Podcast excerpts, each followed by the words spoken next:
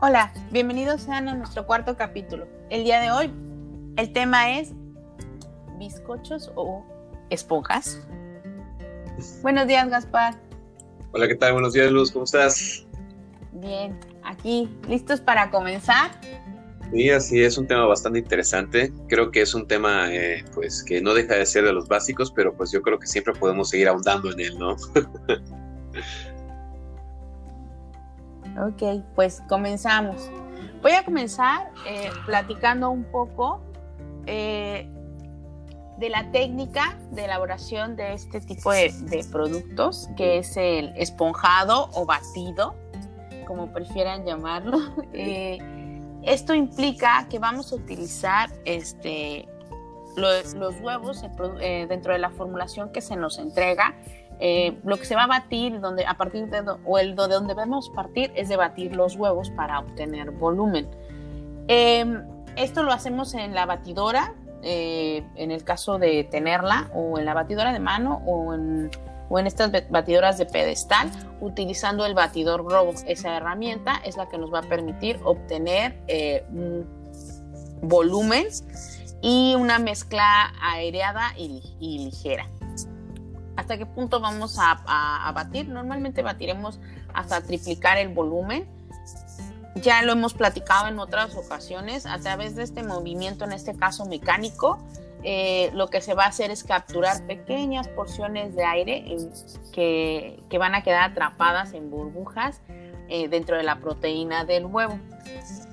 Hay diferentes maneras de lograr este proceso una de ellas es a través del proceso en frío o a temperatura ambiente, que es a través del, batido de los huevos enteros junto con el azúcar que eh, implica la formulación que tengamos. Vamos a batir constantemente hasta triplicar el volumen y expandir, expandir por completo. Y bueno, esa es una manera de obtener volumen y bueno, ya posteriormente el resto de los ingredientes se incorporan eh, de forma envolvente. Existe otra técnica que es un método tibio. Este método tibio es a través de eh, colocar a baño María el azúcar junto con los huevos mezclados y vamos a buscar lograr una temperatura de 43 grados centígrados. ¿Qué vamos, a, ¿Qué vamos a lograr o cuál es el objetivo utilizando esta técnica? Disolver el azúcar y al mismo tiempo, al entibiar la, el huevo, lo que hacemos es que la proteína que tiene se vuelve mucho más elástica y entonces cuando decidimos o colocamos o llegamos al punto de donde hay que eh, comenzar a batir, el volumen lo vamos a obtener y probablemente obtengamos un mayor volumen por la temperatura y la elasticidad en la que, eh, que vamos a lograr con este proceso. Y luego tenemos otro método que es el de eh, esponja de separado, separado perdón, o de separación de ingredientes, que lo que hacemos es separar la yema de la clara y vamos a batir ambos productos por separado hasta obtener volumen. Eh, en ambos casos se añade usualmente una proporción del azúcar que solicita la, la, la receta. A veces puede ser 50-50, a veces puede tener más azúcar la parte de la clara, que es la que puede, puede este, disolverse o, puede, o es la que tiene mayor eh, proporción en cantidad. Y entonces vamos a obtener dos esponjas que se van a incorporar de forma envolvente. Quizás al escucharlo de esta manera suena un poco complejo, pero ahorita este, vamos a, vamos este, a platicar sobre los diferentes bizcochos que podemos elaborar y qué técnicas utilizamos para ello y, probablemente este, sea mucho más sencillo eh, comprender estas técnicas. ¿Te parece bien, Gaspar? Sí, claro que sí. Si gusto puedo empezar a de la, de la genoa. Eh, la genoa, como bien tú dices, es una, es una técnica que se, en la que se utiliza el batido del huevo, principalmente para obtener eh, volumen en la preparación. la genoa yo, yo generalmente la he hecho con dos de las técnicas que tú acabas de explicar. Yo la he hecho eh, con base a la técnica en frío y también, eh, bueno, en frío creo que una variante de ellas es este, el hecho de separar las claras de las, de las yemas, batir las claras con azúcar para tener un, un este, pues tenemos una preparación que en la que se triplica el tamaño y después de ello se le agregan las yemas una a una. Pero pues bueno, em, generalmente yo lo he hecho de esas dos maneras, partiendo de batir el huevo entero junto con el azúcar o de separarlos para batir las claras con el azúcar y después agregar las yemas. Em, después de ello, como bien tú dices, lo único que queda em, es eh, agregar la, harina o los polvos de manera envolvente. A esto se le puede agregar igual durante el batido a lo mejor alguna esencia que podría ser de vainilla o, alguna, algún otro sabor que se le quisiera dar para poder modificar el, producto, el, sabor del producto final. Y pues eh, yo creo que el punto crítico que esta tiene, eh, al igual que yo creo que de la mayoría de este tipo de bizcochos, uno es que al momento de nosotros estar haciendo el movimiento envolvente, eh, sí tenemos que hacerlo con cierta técnica. Tenemos que, digo, eso creo que ya está bastante bien explicado en, los videos que hemos compartido anteriormente, pero pues no está de más volver a retomarlo. Hay una técnica muy específica para poder hacer el movimiento envolvente. El movimiento tiene que ser por lo general con una espátula de, caucho, como una miserable, y el movimiento tiene que ser, tienen que ser suaves movimientos eh, que se, se vayan hasta el fondo. O sea, tenemos que llevar la, miserable hasta el fondo del bowl, debido a que cuando nosotros incorporamos los polvos, que generalmente tienen que estar cernidos, también es un dato muy importante, el polvo que le haremos tiene que estar previamente cernido en estas preparaciones. El polvo tiende a irse al fondo. Si nosotros no hacemos un movimiento envolvente en el cual nos vayamos hasta el fondo con la espátula, probablemente vayamos a tener asentamientos de harina, asentamientos de cualquier tipo de polvo que le vayamos a poner. Entonces, ese es uno de los puntos críticos, que si no se hace bien hasta el fondo el movimiento envolvente, llevando la espátula hasta el fondo, podemos llegar a tener asentamientos. Dos, si hacemos un movimiento envolvente muy brusco, podríamos llegar a perder aire que nosotros ya, ya encapsulamos con el batido. Entonces, sí es muy importante cuidar esos dos aspectos. Antes de meterlo a hornear, que es el método de, la, del movimiento envolvente, que es irnos hasta el fondo para evitar cualquier tipo de asentamiento y hacerlo con movimientos pues relativamente suaves, sobre todo si somos eh, principiantes, a lo mejor no tenemos mucha práctica, mucha técnica. Lo más recomendable es hacerlo eh, no tan lento, pero pues sí un poco pausado quizá, ¿no? para evitar que vayamos a, perder el aire que ya encapsulamos. ¿no? El chiste de esto es que el aire que tenemos encapsulado al momento de meterlo a hornear pues, se caliente y esto haga que la preparación crezca. Una de las características que tienen este tipo de bizcochos es que por lo general no llevan ningún tipo de agente leudante, no llevan polvo de hornear, no llevan bicarbonato de sodio, por lo general lo que hace que estas preparaciones crezcan es el aire que nosotros incorporamos. Entonces, si nosotros no tenemos cuidado con el movimiento envolvente, podríamos llegar a limitar el crecimiento de esta preparación. Entonces, por otro lado, otro punto crítico que, tenemos, eh, pues yo creo que siempre va a ser el método de cocción. ¿No? El horneo. Eh, pero bueno, yo creo que de eso, ese punto del horneo ya vamos a hablar un poquito al final porque es algo que afecta a todas las preparaciones. Entonces, eh, yo creo que lo abarcamos un poquito ya como, como algunos aspectos de, de toma de notas, ¿no? Eh, los usos que este bizcocho tiene, pues por lo general es para shortcakes y pues para el clásico pastel de tres leches que conocemos aquí en México, que es el bizcocho por excelencia.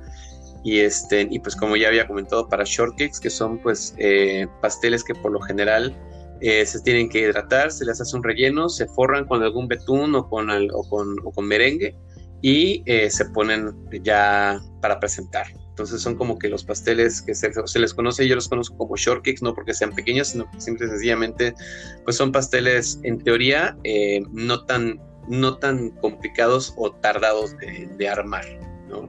Entonces, pues, este es la, la Genoa. Vamos a hacer una pequeña recapitulación. Nada más la Genoa es simple y sencillamente eh, la técnica de batido en la cual podemos partir del huevo entero junto con el azúcar o separando las yemas para, de las claras para batir las claras con el azúcar, luego agregar las yemas una a una. Eh, ponemos los polvos de manera envolvente y lo metemos a hornear. el horneo en esta preparación en esta preparación por, por, lo general se hacen en, moldes redondos. Por lo general oscila, yo al menos en el método de cocción, la temperatura es aproximadamente entre 160 grados centígrados a 170 aproximadamente, por un tiempo de aproximadamente 25, 25 minutos, 25 a 30 minutos dependiendo del tamaño del pastel. Y pues por lo general insertamos un palillo eh, en la parte en medio y si este sale limpio, pues el bizcocho ya está listo para ser retirado del horno. Oye, Gaspar, ¿y las proporciones que se tienen en el uso de azúcar y harina en este producto con respecto al huevo, más o menos cuáles son? Ah, ok, pues mira, yo, las proporciones que yo manejo por lo general eh, es que por cada pieza de huevo, eh, hablando del huevo completo, la clara y la, la yema, em, son, yo manejo 30 gramos de, de harina y 30 gramos de azúcar aproximadamente. Eh, estamos, hablando de que si hablamos de una fórmula es por cada 50 gramos de huevo, que es lo que aproximadamente este pesa sin la cáscara, eh, estaremos utilizando 30 de harina y 30 de azúcar de, este, pues, también. Entonces, pues esa es como que la digamos que esa es la proporción o es la formulación que prácticamente todos utilizamos para, para la genovesa, ¿no? Digo, la cantidad ya será de acuerdo al, molde que, que realizaremos. Claro, o sea, yo creo que es mucho más fácil trabajar así con base a fórmulas porque si tú en un momento te dices, ¿sabes qué? Pues prepara un bizcocho de 7 piezas de huevo, o 7 por 3, ok, 21, entonces tú ya sabes que vas a utilizar 210 gramos de cada uno de los ingredientes. Siento que trabajar por fórmulas hace que sea mucho más rápido, eficiente y pues práctico estar eh, llevando a cabo las recetas porque no necesariamente tienes que estar volteando a ver un recetario.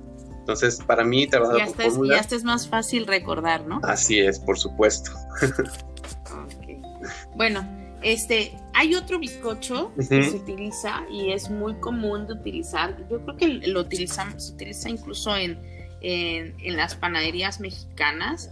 Es el roulé, que es para hacer el famoso niño envuelto o, em, o, rollo o arrollado. Entonces, el, el roulette tiene una característica. Yo también este lo hago, este acostumbro a hacerlo por el método de separación. ¿Qué quiere decir? Que, se, que bato las claras por un, en, un, en un contenedor y las yemas en otro y luego incorpora de, incorporo de forma envolvente.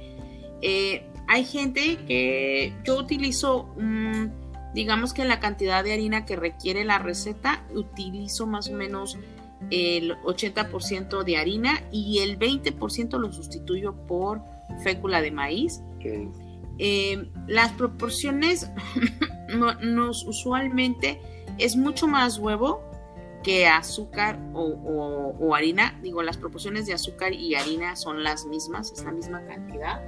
Pero el huevo es, digámoslo así, como 50% más con respecto al peso de los sólidos. Eh, eso, eso ayuda a tener volumen, es un bizcocho eh, que captura, tiene la capacidad de capturar mucho aire. Eh, y una de las características que tiene es que hay que añadir una, una pequeña proporción de aceite y agua. ¿Por qué? Porque este bizcocho tiene la característica de que debe ser flexible. Sí.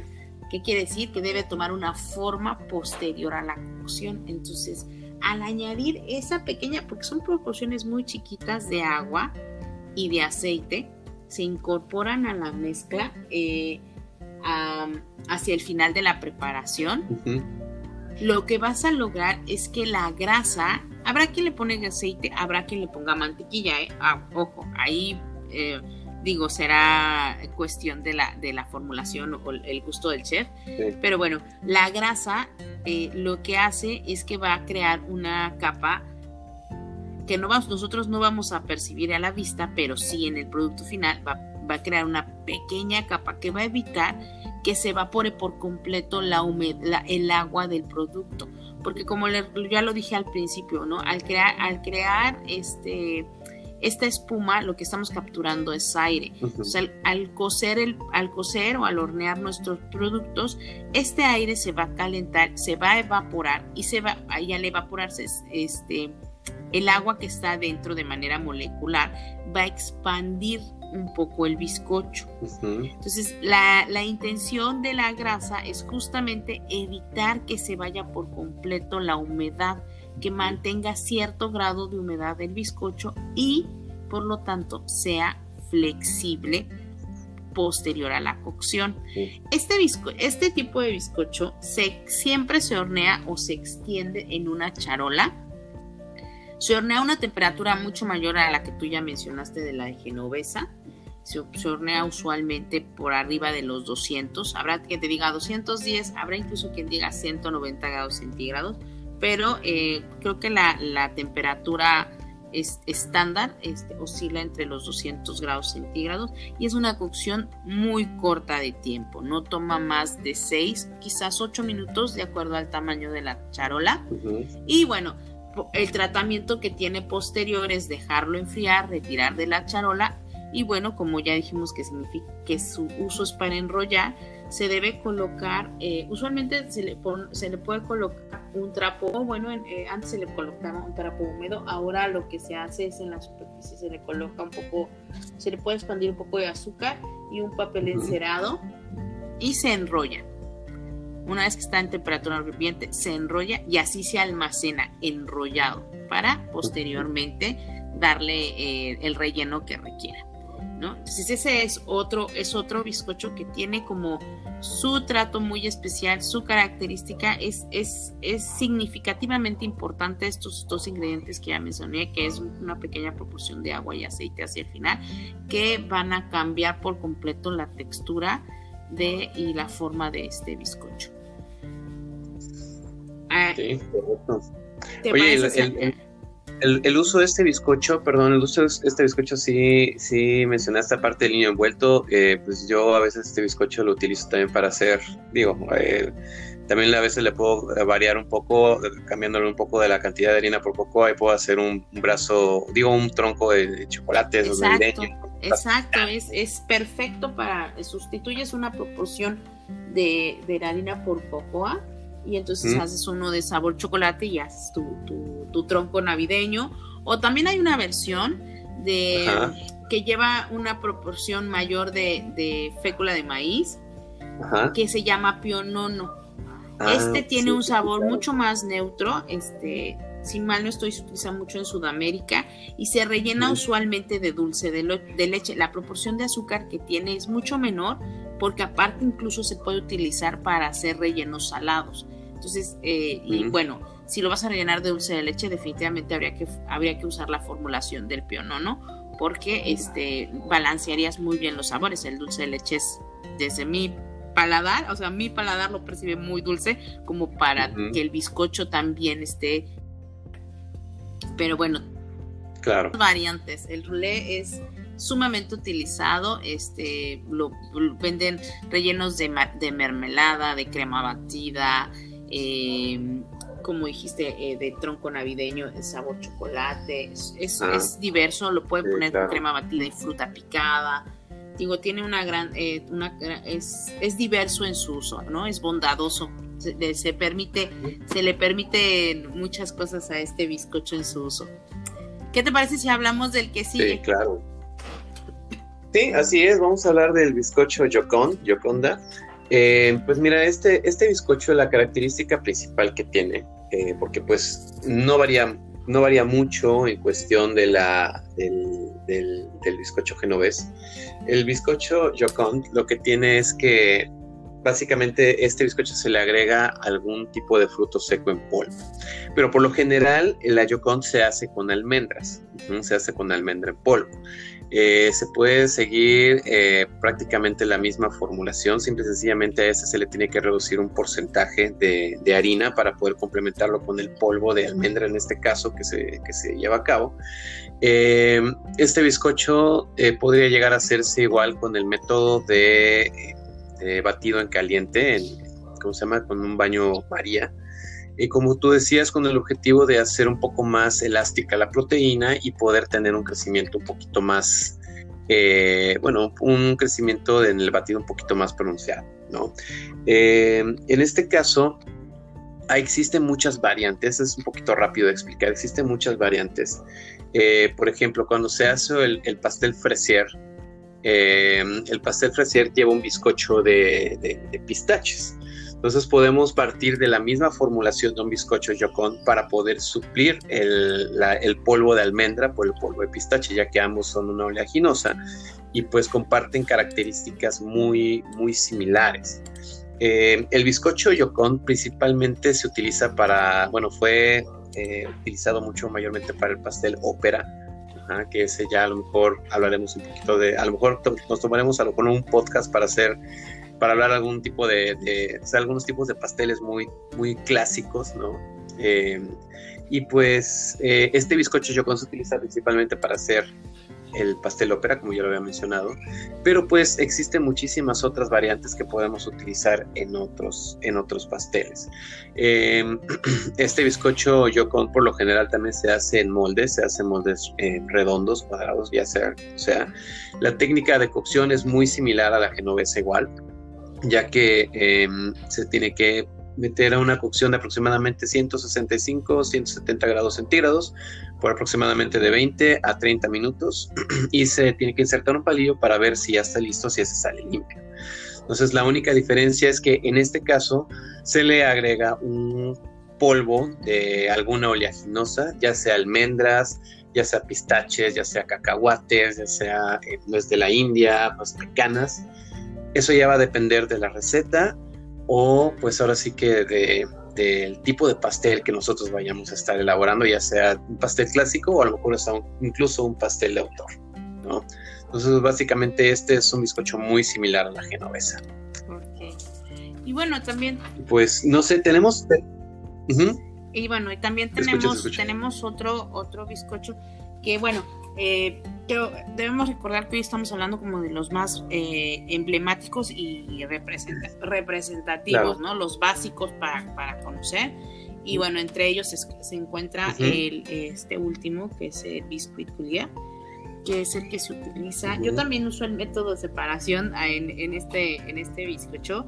Em, por muchos años utilicé el método eh, frío, que era batiendo los huevos eh, junto con el azúcar, pero eh, conforme uno va, va aprendiendo y la experiencia te va mostrando que bueno, este, la verdad es que tienes que ir adaptando de acuerdo a tus posibilidades, las capacidades y pues también el ambiente, ¿no? Y en este caso yo hago este, el culiar con el método de separación. Em, bato muy bien eh, las claras junto con el total del azúcar eh, hasta obtener un merengue y posteriormente incorporo las yemas eh, en la batidora. El, merengue lo, el, merengue lo llevo prácticamente a picos firmes y, la, y agrego los, las yemas mezcladas como por dos o tres segundos y se acabó. El resto de los ingredientes secos, que es, en este caso se utiliza en gran medida eh, fécula de maíz, se hace más o menos una proporción del 50-50, se incorpora de forma envolvente, tal cual como tú ya lo dijiste en la genovesa, es súper importante, es súper importante y delicado saber hacer con, con, exactitud los movimientos para que sea, eh, porque el, movimiento envolvente tiene esta característica que tiene que ser rápido pero delicado, ¿no? O sea, tiene que ser un movimiento rápido pero delicado para no perder volumen, no, te puedes tardar demasiado haciendo esta, esta, este proceso. Y bueno, posteriormente este, este producto normalmente se escudilla. ¿Qué quiere decir? Que utilizo una manga y una duya para darle una forma sobre la charola y le damos estos famosos este, formas de soleta o dedos de dama, también les, también les dicen, este, o lenguas de gato.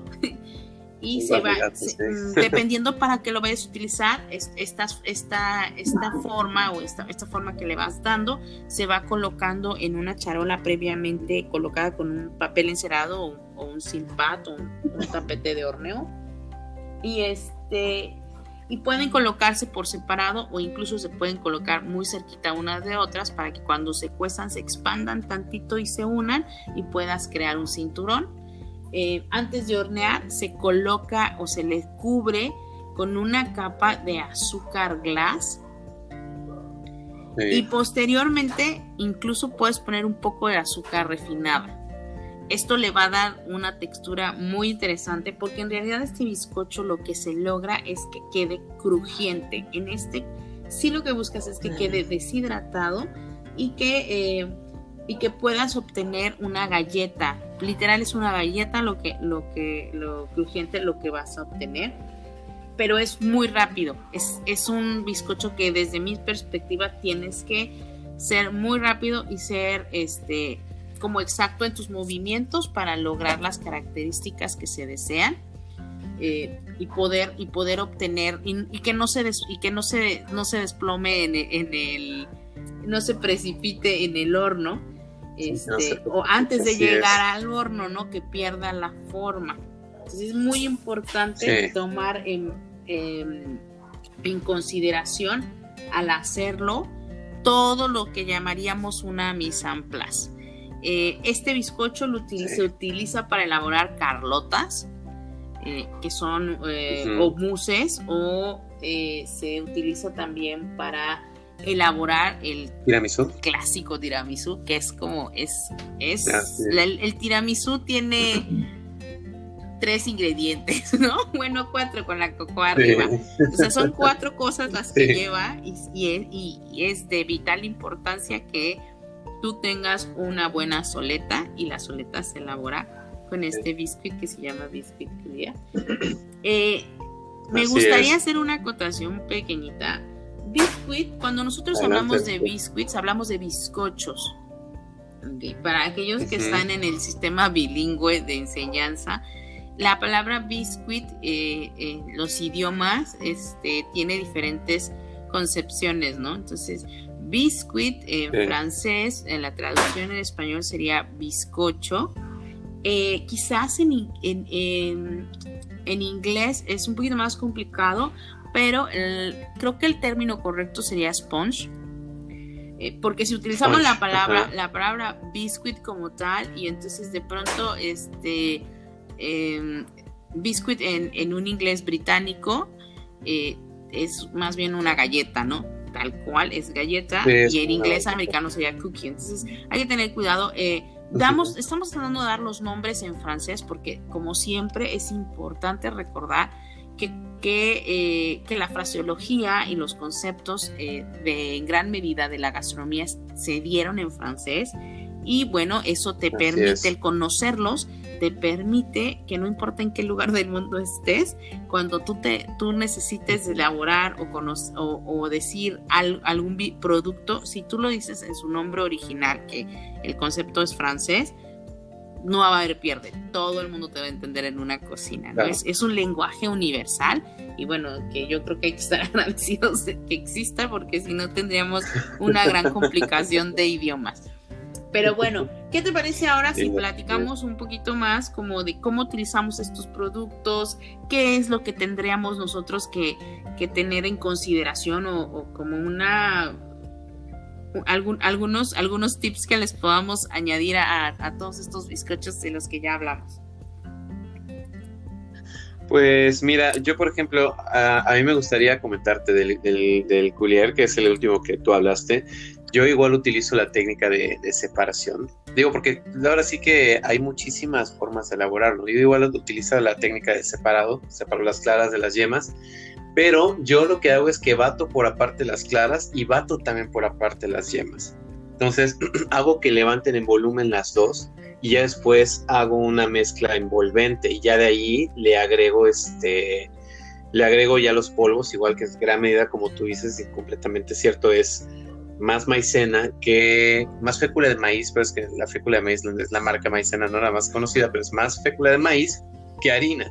Entonces, como tú bien decías, en este punto, eh, en, esta, en esta preparación, el punto, uno de los puntos más críticos es al momento de servirse. Este, este bizcocho, al igual que la, mayoría, una vez que se termine de, conjuntar todos los ingredientes, es muy importante que lo llevemos a la, a la, a la manga pastelera, como tú dices, y no nos tardemos tanto en servirlo y no nos tardemos tanto en meterlo al horno, porque este bizcocho lo que tiene es que puede llegar a precipitarse hasta fuera del horno, ¿no? Si nos tardamos mucho tiempo con este bizcocho, eh, si a lo mejor están horneando algo, nosotros ya lo servimos en la charola, ya, lo, ya, ya hicimos la forma, ya sé del cinturón de las soletas, este quizá por la cantidad de polvos que tiene, tiende a expandirse dentro de la charola. Entonces lo que nosotros tenemos que hacer es evitar precisamente eso y si tiene que ser un movimiento muy rápido, el del servirlo, poner el azúcar glass junto con la junto con el azúcar granulado en algunos en algunos eh, en algunos momentos y meterlo al horno a que se deshidrate. Entonces, lo que te quería comentar es que a diferencia. Ahí justamente es lo que buscamos. Sí, sí, sí, así es. A diferencia de lo que tú haces, del método que tú haces, que también está bastante bien acertado, yo solamente hago que, aparte, también bato las, las yemas. Entonces, en este punto, yo lo que hago es que la mitad del azúcar la pongo para las claras y la mitad del azúcar para las yemas. Y ya de ahí este, los incorporo de manera envolvente. Y ya después de eso, les pongo los polos para ya seguir todo el demás procedimiento. Súper, es una, pues cada quien nos hemos adaptado. Y este, ya, en este punto eh, que, que, mencionaste la deshidratación, eso es lo que buscamos en este bizcocho. Y creo que aquí ahora deberíamos, no sé si lo, si no, tú consideras otra cosa, que habláramos del tema de, de la importancia de la mise en place en esto. En general, eh, para, las, para cualquier cosa que hagamos en la cocina, la mise en place o la preparación previa es, es vital. Pero hablando de los bizcochos, una de las cosas que, o todas las recetas que tiene que ver con los bizcochos, el primer paso para mí es precalentar el horno. Y tú, en el caso que tú lo mencionas, ver la disponibilidad del horno, ¿no? Porque a lo mejor el horno está prendido, pero en una operación de una pastelería o una panadería, pues hay que ver la disponibilidad del horno, ¿no? Asegurarse que vamos a tener disponible el horno inmediatamente. No es como, como dices, es inmediato. Creo que, creo que la palabra es que necesitamos manejar a la hora de preparar bizcochos es que tengamos disponibilidad inmediata del horno, que sea la temperatura que deseamos, que, que no deseamos, que requiere el bizcocho, para que entonces en cuanto terminemos de preparar, inmediatamente, y lo vuelvo a repetir, inmediatamente se hornee. Porque, bueno, eh, por experiencias previas eh, eh, he podido constatar que estas, esto que hacemos, este, estas esponjas que logramos, estas espumas que logramos con el batido, no son estables. Lo que las va a estabilizar es la cocción. Entonces, la cocción del bizcocho es lo que nos va a permitir que esa esponja que creamos o esa espuma que creamos sea estable. Entonces es importante recalcarlo constantemente. Un, una, una parte vital o importante es precalentar el horno a la temperatura que se requiere. ¿Para qué? Para que Así se es. la cocción. Así es, y estos bizcochos se les conoce como esponja porque, pues bueno, ¿cuál es una de las principales funciones de una esponja? La principal función de una esponja es absorber, ¿no? Entonces, estos bizcochos precisamente son utilizados para pasteles que llevan por lo general algún tipo de almíbar, que llevan algún tipo de jarabe, que pues el bizcocho tiene que estar hidratado y el, bizcocho tiene que tener una, textura ideal para que éste pueda ser absorbente. Entonces, estos bizcochos eh, se les llama, por eso se le llama en inglés sponge, porque pues precisamente no solamente estamos buscando una textura específica, sino que estamos buscando que esos bizcochos tengan la capacidad de absorber el líquido que nosotros le vamos a poner para incorporar algún tipo de sabor a través, ya sea de un almíbar o sea de algún jarabe, ¿no? Entonces, este, Básicamente esa es la función de estos, la mayoría de esos bizcochos, a excepción del bizcocho culiar de soleta, que ese es más reseco para otras preparaciones. Pero, este, como tú mencionabas, el mise en place es de suma importancia. Ahora que mencionas esto, a lo mejor voy a hacer como que un apartado muy breve, que creo que eso es súper mega importante, que como estudiantes de gastronomía eh, o pues practicantes de esta carrera, pues sepamos, ¿no?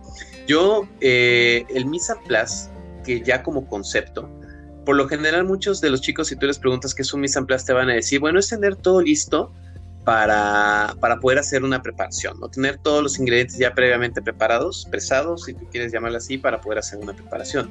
Pero yo creo que el mise en place va un poquito más allá de eso, Luz. Yo creo que el mise en place es un estilo de vida, es una mentalidad, porque nosotros inconscientemente hacemos un mise en place para todo en la vida. Por ejemplo, si somos estudiantes y a lo mejor vamos a hacer una tarea de matemática, nuestro mise en place es tener un lado a la calculadora, tener nuestro borrador, tener nuestra libreta, nuestro lápiz, todo lo que utilizamos para hacer la tarea, ¿no?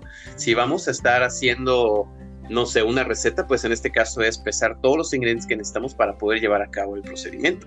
Incluso cuando la gente se va a bañar, pues tienes que ver que haya toalla, que haya jabón, que haya agua, que haya shampoo, pues para que puedas hacerlo bien, ¿no? Entonces, el, mis, el mise en place el mi sí, o sea, hay, gente que a lo mejor se, mete a bañar y de repente, ay, la toalla y sale mojando toda la casa, ¿no? O sea, ahí porque no hizo bien su mise en place para bañarse, ¿no?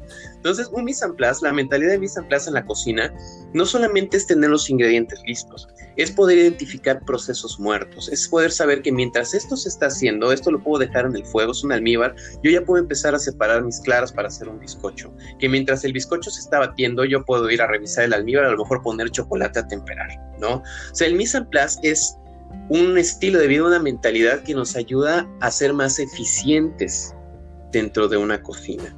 Y el hecho de lo que tú decías, que de lo del horno. O sea, el horno eh, eh, en este tipo de preparaciones es súper importante. O sea, es importante que tú planees la ocupación del horno porque pues, cuando estás trabajando en un hotel, en un restaurante, en una, en una pastelería, donde sea que se haga pastelería o repostería, se utiliza el horno, todo el mundo lo va a estar utilizando y tenemos que planear exactamente el momento en el que vamos a empezar a hacer nuestros bizcochos sin dejar de, lado el resto de nuestra producción, ¿no?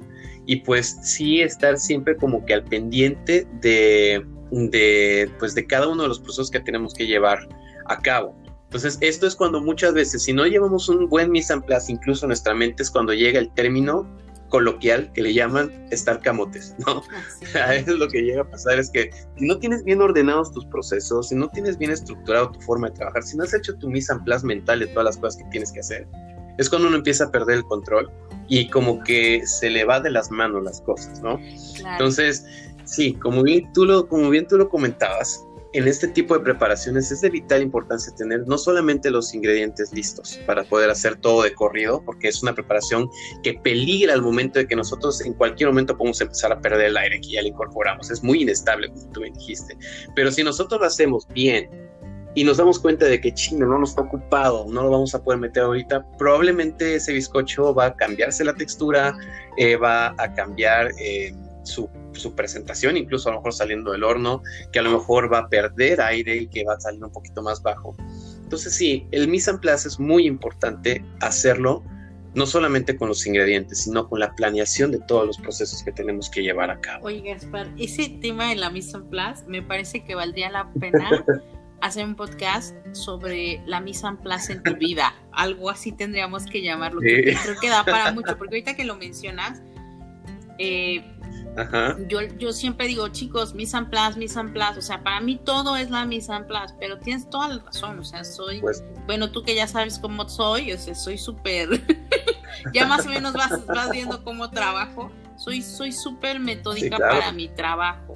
Eh, y sí, este, tienes que, tienes que ir ligeramente adelante siempre, ¿no? O sea, es como que tienes que ir adelantado a las circunstancias ¿Por qué? Porque por alguna vez, alguna vez en la experiencia laboral eh, operativa, eh, uno de mis jefes, uno de, uno de mis jefes que más eh, aprecio, me dijo, Luz, la camotiza es mental. O sea, si tú dejas que el trabajo te sobrepase, te está sobrepasando en la cabeza. No te está sobrepasando en la operación. ¿Por qué? Porque si tú, si tú en tu cabeza estás organizada, no va a haber eh, trabajo que no puedas realizar. ¿Por qué? Porque está, esto está diseñado para que lo haga una persona, ¿no? Sí lo puede hacer una persona. Si tú no lo puedes hacer, tú eres la que estás desorganizada. Y de verdad, el poder hacer una lista, el sentar, que yo siempre, yo siempre promuevo eso, ¿no? De haz tu mise en place, pero lee tu receta, porque parte de ser la mise en place es leer la receta, comprenderla, entenderla, anotar tus dudas, ¿no? Preguntar tus dudas de la receta, eh, despejar dudas y bueno, a veces podremos equivocarnos cuando estamos aprendiendo, pero es parte de la, es justo parte del aprendizaje. Pero creo yo que de verdad este tema de la misa en place lo vamos a hacer podcast, porque de verdad requiere. Por supuesto. Tienes toda la razón. O sea, si tú lo, si tú logras, a lo mejor, a lo mejor nos pasa a muchos o nos, a, mucha gente le ha pasado, este, cuando estudias gastronomía te reeducas, te estás reeducando. ¿Por qué? Porque a lo mejor no te enseñaron a que hay que hacer las cosas con cierto orden, no, no, te lo, no, no fue parte de tu formación, ¿no? Y entonces habrá gente a la que le cueste más trabajo y habrá gente a la que se le facilite mucho. Ah, sí, claro, uno, dos, tres, cuatro, ¿no? Y habrá gente que se cuestiona, ¿por qué tres? ¿Por qué uno, dos, tres, cuatro? ¿Por qué no uno, cinco, siete y luego dos, ¿no? O sea, habrá gente que se lo cuestione. Y entonces, muchas veces es, eh, esta, este, este dilema que, implica, y eso lo dejo para los estudiantes que se pregunten, ¿no? ¿Por qué cuestiono mucho o por qué me, me da lata o me pesa mucho esta clase? Porque es muy metódica.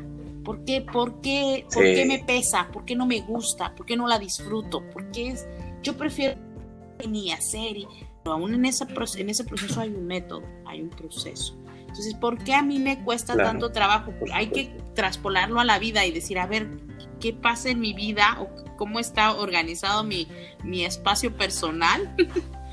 o mis actividades personales que me conflictúa tanto tener que pesar, porque esa es, la, eso es la, queja de muchos alumnos. Es que todo hay que pesarlo, es que todo hay que medirlo y yo sí. y, no sé tú, pero yo sí lo yo sí lo disfruto, o sea, pesar, medir las cosas y etiquetarlas es como ya ya es natural en mi proceso de trabajo, entonces eh, hay que ir entendiendo y abrazando esos procesos, hay que irlos abrazando poco a poco y haciéndolos parte de tu vida. Me parece que sería muy importante que hiciéramos un podcast sobre la misma plaza en tu vida. Así se va a llamar, ya le pusimos nombre.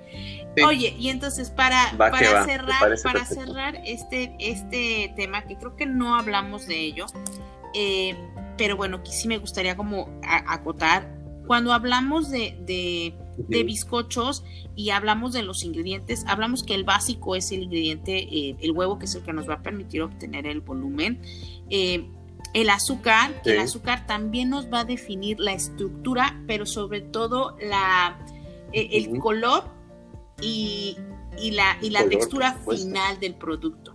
O sea, la, presencia o ausencia de azúcar no solamente nos va a dar un sabor y un color, sino que además nos va a definir ciertas características físicas del producto. Lo va a hacer más crujiente o más menos crujiente, más suave o menos suave.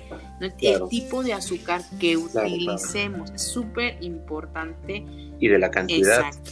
Eh, la harina, eh, lo, creo que lo mencionaste, pero en todos los bizcochos se recomienda utilizar una harina de uso común o del 10% de proteína. Esa es la que normalmente podemos encontrar en el supermercado. En todos los casos es. importante cernir el azúcar, la harina, perdón. En todos los casos es importante cernirla. A veces incluso hasta dos veces por la cantidad de humedad que pueda haber en el ambiente. Es vital, ¿no? Creo que eso no lo mencionamos, no sé si lo mencionamos, pero hay que recordarlo. No, no lo mencionamos y la otra cosa que mencionaste, que de las esponjas, que me gustaría a mí ya, y yo, yo con esto cierro mi parte de mi participación hoy, es si tú a la hora de mezclar de forma envolvente pierdes mucho volumen, justamente a la hora de la cocción baja aún más, el producto queda compacto y no hay manera de que tú logres que esa esponja absorba líquido o jarabe que requiera para que tu pastel o tu producto final tenga las características que tú requieres. Entonces, si se cierran los poros, por decirlo de alguna manera, y entonces no hay manera de que, de que, de que contengas o que absorba esa esponja el jarabe que tú prepares. Entonces, habrá bizcochos con otras características, habrá como los panqués, masas batidas, que tienen otras características y son utilizadas para otros productos, otro tipo de pasteles otro tipo de pastelería, pero estos en específico tienen los poros abiertos y es para ello, para absorber eh, algún líquido eh, que no solamente le va a dar humedad, sino que les va a añadir sabor, porque si lo no, si lo, si lo escucharon, no, quizás agregaremos en algunos vainilla, quizás en algunos no, pero justamente es eso, ¿no? O sea, que tú puedas añadir el sabor a través de un líquido o de, o de algún relleno. Bueno, hasta aquí mi participación. no sé qué más quieras agregar. Pues no, yo creo que con lo que dijiste ahorita, eh, si, sobre todo si algún alumno se dispone a hacer un bizcocho o un pastel de tres leches, híjoles, pues la esponja tiene que estar a la perfección porque lo que hace que sepa tres leches es el mismo jarabe y si el, si el bizcocho no tiene la capacidad de absorber, pues entonces ya no va a ser un pastel de tres leches, ya no va a ser un pastel que lleve ese nombre, ¿no? Y ya, y ya. y pues bueno, yo creo que. Y ya, ya por ahí, ya por ahí tienen recetas, ¿no? De, según yo en la biblioteca hay, recetas, ¿no? Hay como dos recetas de bizcocho. Así es. Así es. Así es, así es.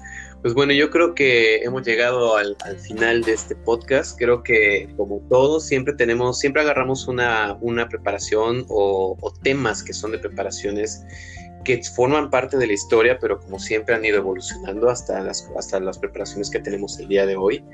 Eh, pues esperamos que este podcast haya sido de mucha utilidad para quienes lo estén escuchando. Chef Luz, muchísimas gracias por, por compartir y pues por invitarme también a participar de este podcast. Te agradezco muchísimo.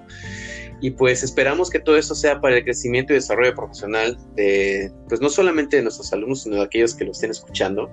Creo que eh, también invitamos a que se mantengan pendientes para las próximas publicaciones y pues no se olviden para aquellos que son nuestros alumnos de escuchar los podcasts a través de Anchor, Spotify y pues preparar y reservar sus preguntas para la sesión en clases.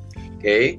Te agradezco muchísimo, Luz. Muchísimas gracias una vez más. Qué bueno que pudiste pues compartirnos una vez más de todo tu conocimiento y pues creo que nos estamos viendo para la próxima. Saludos a los que nos escuchan y un saludo muy cordial para ti también. Gracias. ¿Vale? nos vemos hasta la próxima.